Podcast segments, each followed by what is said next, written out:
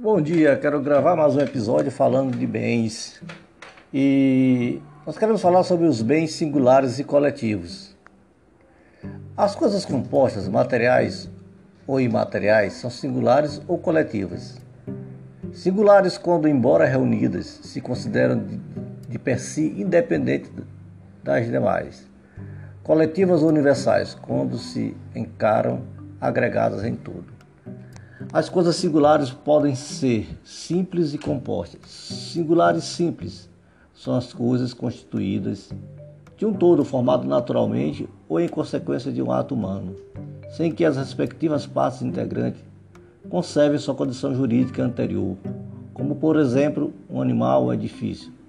Singulares compostos são as coisas que se juntam, unindo, unindo diferentes objetos corporealmente em um só todo sem que desapareça a condição particular de cada um.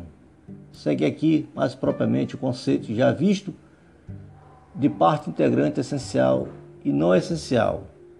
Ao artigo 89 do Código do presente Código Civil dispõe que são singulares os bens que, embora reunidos, se considerem de per si independente dos demais.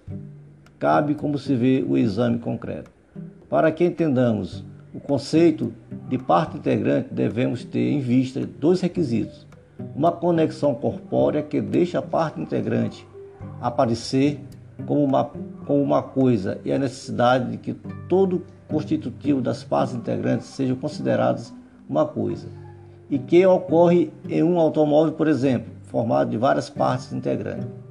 Segundo Bevilacqua, coletivas é, universais universitas rerum são aquelas que, sendo compostas de várias coisas singulares, se consideram em um conjunto formado de um todo. Dentro dessa constituição encontra-se a universalidade de fatos, ou seja, universitatis facti, que são complexas de coisas corpóreas e as universidades de direito, que são complexas de coisas de direito. Essa matéria é controvertida entre estudiosos.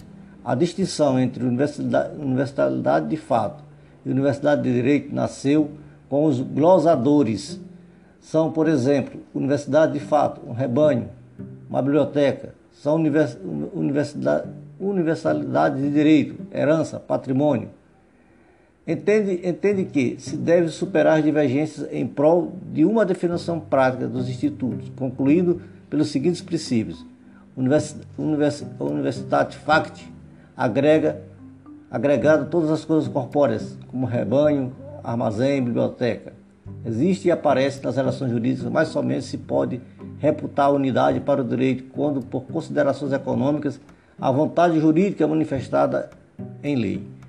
Universi Universitas Juris, é, unidade abstrata de coisas e direitos, aparece na, na vida jurídica ou para fim de unificar a irradiação da pessoa na esfera dos bens.